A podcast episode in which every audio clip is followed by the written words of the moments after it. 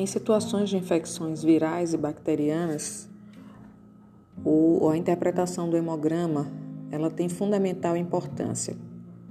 A série vermelha ela vai determinar os graus de anemia e o tipo de anemia desenvolvido pelo paciente, e a série branca vai nos dar uma noção do tipo de infecção desenvolvida pelo paciente.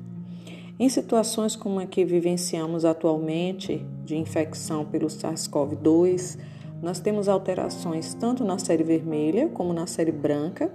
Nós vamos encontrar algumas alterações em dímeros e, inclusive, também alterações em, nos aspectos bioquímicos. É importante a avaliação também do hemograma. É importante também a avaliação do coagulograma pela via intrínseca e